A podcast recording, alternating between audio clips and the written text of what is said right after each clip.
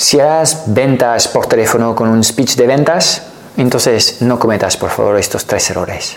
Latransformateca.com, todo lo que necesitas saber para impactar más trabajando menos, transformando un negocio online que te esclaviza en un negocio autogestionado que te centra en tu máximo talento y te deja tiempo para disfrutar de la vida. Antes de empezar, no quiero que te pierdas nuestro nuevo training online en el que te voy a enseñar nuestro método único para captar clientes premiums, literalmente bajo demanda, mes a mes de forma consistente y previsible. Dirígete hacia ya no vendo mi tiempo.com ahora mismo, date de alta para reservar tu plaza y podrás disfrutar al instante de este training en el que te voy a enseñar las tres etapas claves para poder implementar un sistema que atraiga hacia tu agenda de citas a los mejores clientes de tu nicho. Ok, primer error que no quiero que cometas es leer el guion, literalmente. Ok, um, todos estamos trabajando con, con, guiones y seguimos, digamos, un proceso. Aquí hay muchos guiones distintos, no es que exista una que funciona y todos los demás sean malos. Es un tema que tiene que ver también con tu personalidad, con tus creencias y con tu forma de vender. Y tienes que seguir lo que es el proceso establecido en este guion. Lo entiendo. Lo que les suele pasar normalmente a las personas que em, descubren este proceso de, la venta por teléfono es que están demasiado rígidas siguiendo la estructura del, del, eh, del guion y literalmente en las primeras llamadas están leyendo el guion lo cual pues rompe con la espontaneidad y el flow natural de una conversación entre dos personas. Y enseguida obviamente el prospecto se da cuenta. Se va a dar cuenta aunque sea con una llamada telefónica. La conversación no va a ser nada fluida nada natural. Esto porque seguramente estarás leyendo el guion y, dirás cosas como mm, ok mm, y ahora em, porque no tienes interiorizado lo que es este, este guion entonces ¿Cómo tienes que trabajar con eh, tu guion? Pues lo que tienes que hacer es entender cuál es el proceso, entender, digamos, cinco o seis sitios que tienes que eh, eh, conseguir en tu llamada antes de llegar a hacer el pitch de tu solución. Pero dejar margen a que mm, nazca una conversación fluida y natural entre dos personas. Esto significa que de alguna forma vas a tener que entender que tienes que llevar a esta persona a estos cinco o seis hitos, pero em, no tienes que llevar a estas personas siempre de la misma forma a estos puntos. Hasta podemos invertir las preguntas de, de vez en cuando Um, um, y conseguir las mismas respuestas en un orden distinto. Y esto te, te, deja lugar a mayor improvisación y te deja lugar también a estar más presente en la conversación porque no estás siguiendo la lectura de un guion sin escuchar realmente lo que está diciendo esta persona. Entonces, interioriza lo que es el proceso, pero luego privilegia lo que es la espontaneidad en la conversación en vez de seguir de forma muy rígida algo que seguramente en estos momentos, como es nuevo para ti, eh, además no fluye con tu forma de comunicar. Con lo cual, estos guiones como tal no funcionan. ¿Okay? Cuando recibes un guion, te lo tienes que apropiar. ¿Qué significa esto? Poner tu personalidad, em, poner tu forma de hablar, poner tus valores ahí dentro. ¿Okay?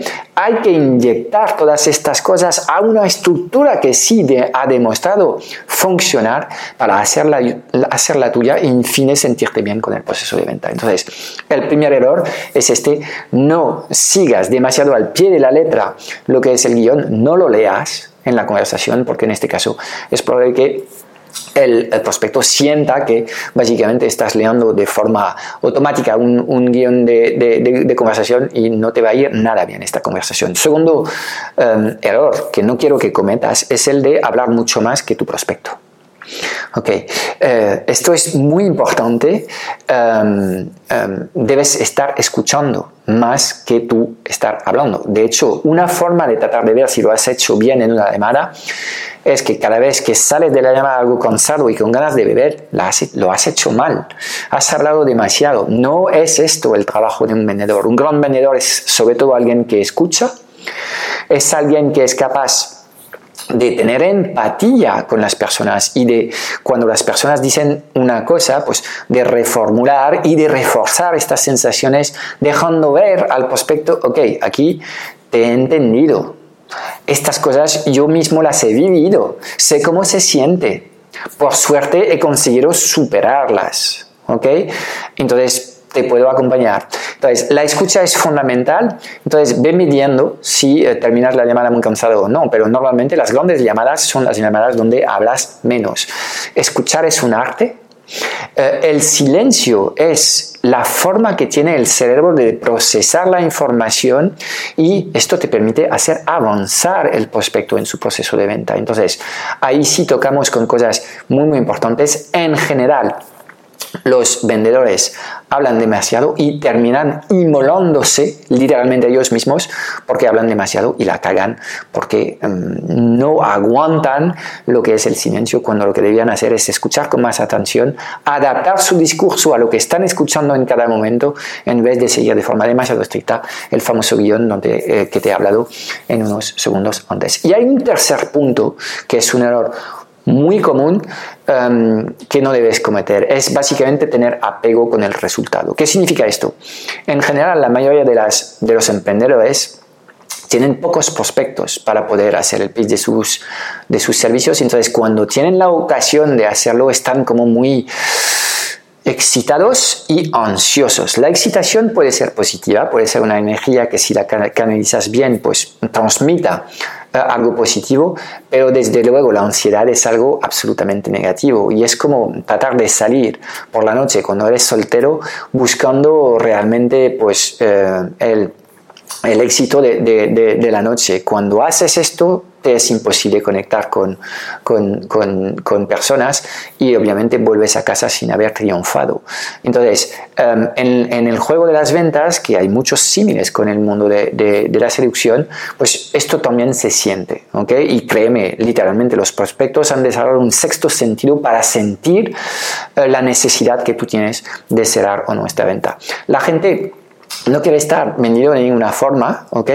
Em, eh, entonces, eh, es fundamental que tú tengas un desapego, total con los resultados de esta llamada. Entonces, hay dos formas de rebajar tu nivel de ansiedad. Primero, considerar que tu trabajo no es conseguir un sí. Es falso. El vendedor no tiene que conseguir un sí. El vendedor tiene que conseguir una decisión. Sí o no. Todos los que trabajamos en ventas sabemos que la respuesta natural por defecto es no. Lo que no es válido para un vendedor es dejar las personas en el limbo que no tomen una decisión. Significa que no han hecho su trabajo de trabajar las objeciones y resolverlas. En muchos casos la gente no te va a comprar.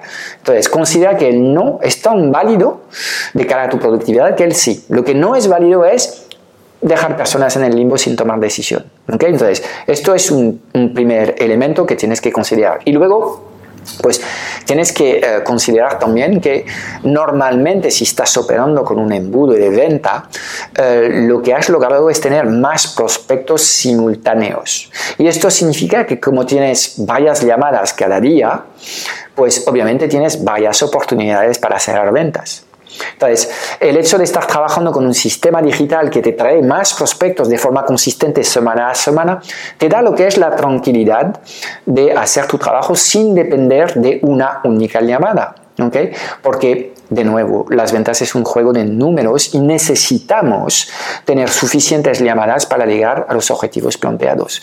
Si llegas a superar el número de llamadas marcado en un mes, te garantizo que si tienes algo de histórico sobre tus eh, resultados y conoces tu tasa de cierre, vas a llegar a las metas planteadas sí o sí. Con lo cual, desapego total con lo que es la decisión de una llamada en concreto y estar trabajando con varios procesos simultáneos de tal forma que teniendo varias oportunidades seguro que irás cerrando algunas oportunidades. ¿De acuerdo? Pues espero que estos, estos tres consejos te van a ayudar a mejorar lo que es eh, tu trabajo de mm, trabajar las objeciones y, en fin, te van a ayudar a aumentar lo que es tu tasa de cierre en llamadas. Chao, chao. No quiero que te pierdas nuestro nuevo training online en el que te voy a enseñar nuestro método único para captar clientes premiums, literalmente bajo demanda, mes a mes de forma consistente y previsible. Dirígete hacia ya no vendo mi tiempo.com, date de alta para reservar tu plaza y podrás disfrutar al instante de este training en el que te voy a enseñar las tres etapas claves para poder implementar un sistema que atraiga hacia tu agenda de citas a los mejores clientes de tu nicho.